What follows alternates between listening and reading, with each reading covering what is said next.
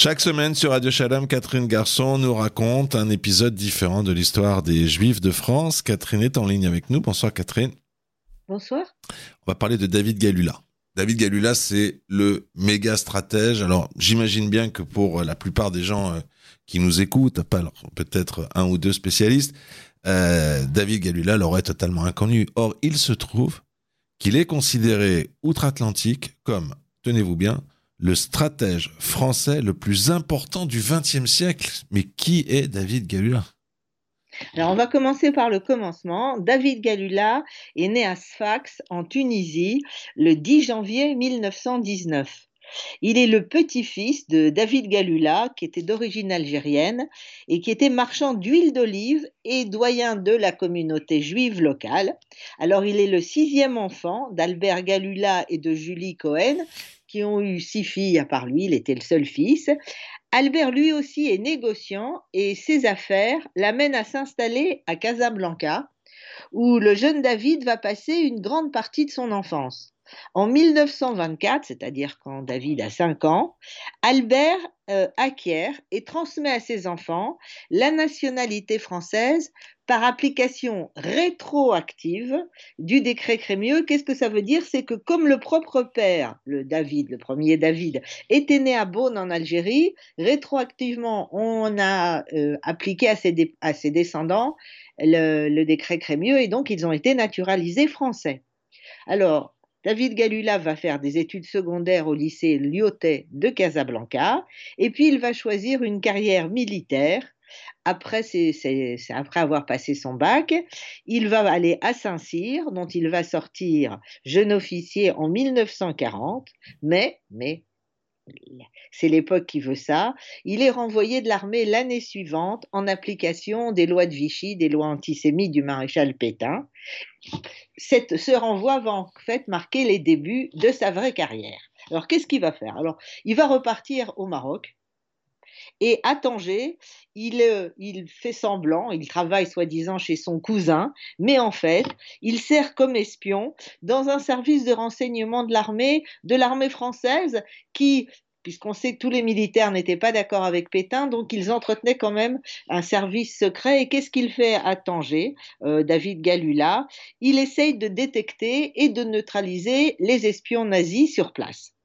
Alors, après la prise de Casablanca par les Alliés, en novembre 1942, David Galula se réengage, puisqu'il a été rayé de l'armée, donc il est forcé de se réengager, dans la première armée d'Afrique en 1943, c'est-à-dire dans l'armée d'Afrique qui faisait partie des forces françaises libres, et il va participer au combat pour libérer l'île d'Elbe, où il est blessé, et il va aussi faire le débarquement en Provence, se battre en Franche-Comté à la bataille de Mulhouse, et avec son unité qui est placée sous le commandement du général de Lattre de Tassigny, il va participer en fait à, à l'invasion de l'Allemagne, où il va rester jusqu'à l'armistice de 1945. Alors justement, fin de la Seconde Guerre mondiale, que va faire David Galula? Alors il va être sélectionné avec d'autres officiers d'infanterie coloniale pour aller en Asie avec le premier sinologue français connu qui est Jacques Guillermaz. Et Jacques Guillermaz, il a, il a servi, enfin, David Galula a servi avec Jacques Guillermaz, qui était son supérieur hiérarchique, dans les forces françaises libres. Et c'est comme ça que la connexion s'est faite. Alors, afin de mieux comprendre la réalité sur le terrain, euh, David Galula va apprendre le mandarin et va devenir donc attaché militaire. Son objectif est de observer les combats de la guerre civile entre les nationalistes de Chiang Kai-shek et les maoïstes de Mao Tse-tung en Chine. Alors, il lit les premiers écrits de Mao et il, étudie leur, application sur le terrain en suivant au plus près des opérations. Alors, il suit les opérations de tellement près qu'il va être euh, arrêté et emprisonné par l'armée communiste il va être relativement bien traité puisqu'il va pouvoir s'entretenir des méthodes de combat, des combats de l'armée maoïste, avec le général Cheng Zheng, qui est l'un des meilleurs généraux de Mao Tse-tung et qui servira plus tard comme conseiller militaire au général indochinois, ce qu'on appelle indochinois, mais c'est vietnamien en fait, Diap en 1950. Il observe aussi les méthodes maoïstes d'endoctrinement des prisonniers et d'encadrement de la population. Après sa libération, donc, il est nommé à Pékin avec pour mission, avec bien sûr d'autres officiers français, de prévoir l'arrivée au pouvoir de Mao et l'avancée des troupes communistes chinoises aux frontières de l'Indochine française. On sait qu'ensuite suivra la guerre d'Indochine, mais ce n'est pas le sujet d'aujourd'hui. Alors cette volonté d'observer les conflits va l'amener à beaucoup se déplacer. Oui, David Galula va demander de servir comme observateur de l'ONU de 1949 à 1950 pendant la guerre civile grecque. Puis il est nommé attaché militaire à Hong Kong en 1951. À ce poste, David Galula va recueillir des renseignements sur la Chine et la situation dans l'Asie du Sud-Est, parce que finalement Hong Kong est un très bon, observatoire puisque c'est au carrefour de toutes les guérillas et des, et des insurrections en Asie du Sud-Est. Alors, il va aussi rencontrer aux Philippines le, futur responsable de la contre-insurrection américaine, le général Edward Lansdale, alors en train d'achever sa victoire contre euh, l'insurrection communiste euh, en Indochine. Non, pas, pas en Indochine, d'ailleurs aux Philippines. En septembre 55, donc, Galula va participer à la conférence de Manille aux Philippines sur la contre-insurrection, puisque c'est vraiment la contre-insurrection qui est au le sujet même de sa réflexion. Puis il va quitter Hong Kong en 1956, il va rentrer en France, et après quelques mois de congé, et contrairement à l'avis de sa femme qui lui a déconseillé de le faire, il va demander à servir en Algérie. Il faut toujours écouter sa femme, Catherine. Une fois sur le terrain, qu'est-ce qu'il va faire? Alors, comme il le dit lui-même, j'étais fatigué du monde des renseignements, j'avais raté la guerre en Indochine, je pensais en savoir assez sur les insurrections et je voulais tester certaines de mes théories. Donc, il va partir entre août 56 et avril 58. Il va commander donc en Algérie la troisième compagnie du 45e bataillon d'infanterie coloniale et il va, appliquer dans dont il le secteur dont il a la charge un secteur qui est une partie de la Kabylie, une petite partie de la Kabylie, les méthodes de contre-insurrection qu'il a tirées de ces, euh, ces des conflits antérieurs auxquels il a, dont il a été témoin. On va revenir sur ce qu'il va penser. Et dans le livre qu'il écrira ultérieurement, qui s'appellera Contre insurrection, théorie et pratique. Il, dit bien qu'il n'y a pas de recette miracle, mais il va revoir les conditions nécessaires à la lutte contre ces mouvements armés qui, à défaut d'être totalement défaits, peuvent être considérablement affaiblis de manière à ne plus représenter une défense, une menace majeure. Cette originalité que David Galula va appliquer sur les terrains est sans doute de mettre un accent sur la primauté du politique par rapport au militaire, c'est-à-dire de plus favoriser euh, les, liens avec la population, d'ouvrir des écoles, d'ouvrir des, hôpitaux, aider la population, se rapprocher de la population pour que la population rejette les, éléments insurrectionnels dans son sein. Alors, il va donc dire qu'il faut mettre l'action concrète de soutien et d'aide aux populations plutôt que de les contrôler. Alors, il a des résultats, euh, partiels bien sûr, mais il a quand même des résultats sur le terrain. Et du coup, son avancement va s'accélérer. Il est invité pour des conférences à l'étranger et il est même affecté à l'état-major de la défense nationale. Et à partir de là, va commencer l'aventure américaine. Le 30 septembre 1961, le Harvard Center for International Affairs s'intéresse à Galula et Galula va demander donc à l'armée d'être détaché comme ce qu'on appelle visiting fellow, c'est-à-dire euh, un, spécialiste. Une année d'études pour des, pour des gens qui viennent d'autres universités ou d'autres académies. À Harvard. Harvard. les plus prestigieux du monde. Sauf que la hiérarchie militaire française va lui refuser son transfert, si je peux dire. Et donc, le 27 décembre de cette même année 61, David Galula va demander un congé sabbatique sans solde de trois ans pour rejoindre Harvard, donc comme Research Associate, comme associé de recherche, à partir d'avril 1962.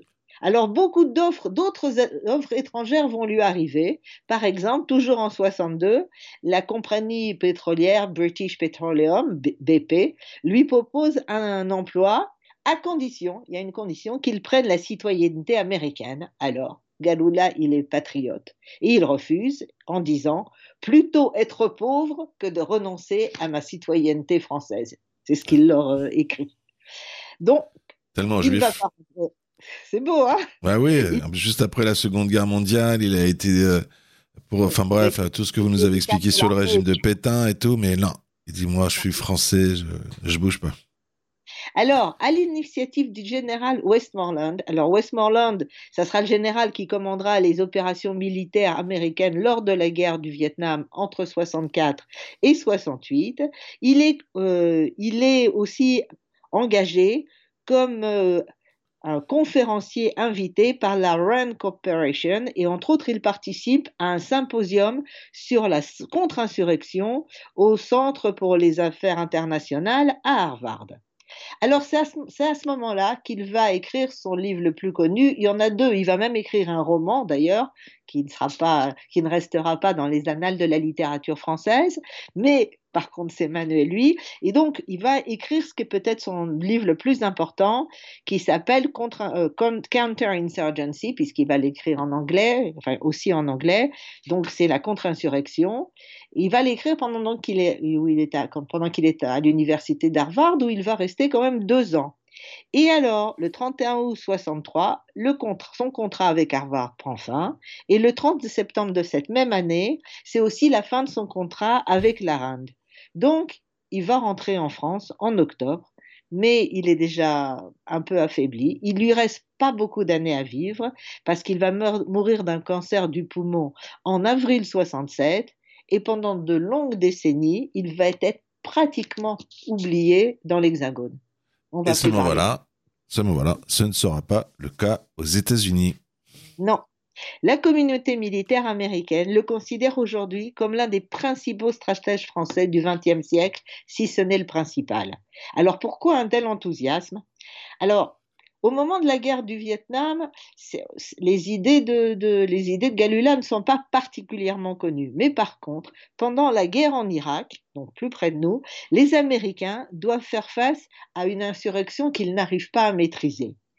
Et en 2005, la US Army va redécouvrir le livre de David Galula sur la contre-insurrection. C'est donc sur cette doctrine que le général américain David Petraeus, qui est le commandant des forces américaines en Irak, va s'appuyer pour combattre les insurgés irakiens D'ailleurs, ce dernier va expliquer dans sa préface à l'édition française du livre de David Galula, parce qu'il y a quelques années, on a quand même fini par euh, traduire ce livre, sa principale intuition est que contrairement à la guerre conventionnelle au cours de laquelle le principal enjeu est la puissance respective des adversaires, toutes les actions de contre-insurrection doivent avoir pour but la protection de la population indigène. Il va aussi écrire Cette constatation amena Galula à une autre de ses intuitions, celle que les opérations militaires ne devaient constituer que 20% du combat contre, contre l'insurrection, le reste étant consacré à la politique et le général Petraeus de, conclure l'importance des travaux de Galula pour la compréhension par les armées américaines des campagnes de contre-insurrection menées en Irak et en Afghanistan ne saurait être exagérée. Sa pensée est même la principale source du manuel contre-insurrection publié en 2006 ayant eu euh, cette, influence sur la doctrine et ayant été érigé en lecture obligatoire au Common and General Staff College et au centre de préparation des militaires désignés pour encadrer les forces de sécurité irakiennes et afghanes, à savoir les cadres de l'armée de terre et les Marines, Contre-insurrection, théorie et pratique, qui est donc le nom du livre de Galula, sera un jour considéré comme le plus important des écrits militaires français du siècle dernier. Eh bien, peut-être euh, un, homme qui va rester euh, dans les annales en étant euh, inconnu en France, extraordinaire, David Galula. Et c'est une star aux États-Unis. en stratégie. Chaque semaine, Catherine, on découvre un, nouvel épisode de l'histoire des Juifs de France. On a fait encore un très beau voyage cette fois-ci. Et on apprend, en plus, on découvre des gens qu'on ne connaît pas. Je vous remercie. Bonsoir à vous. Bonsoir.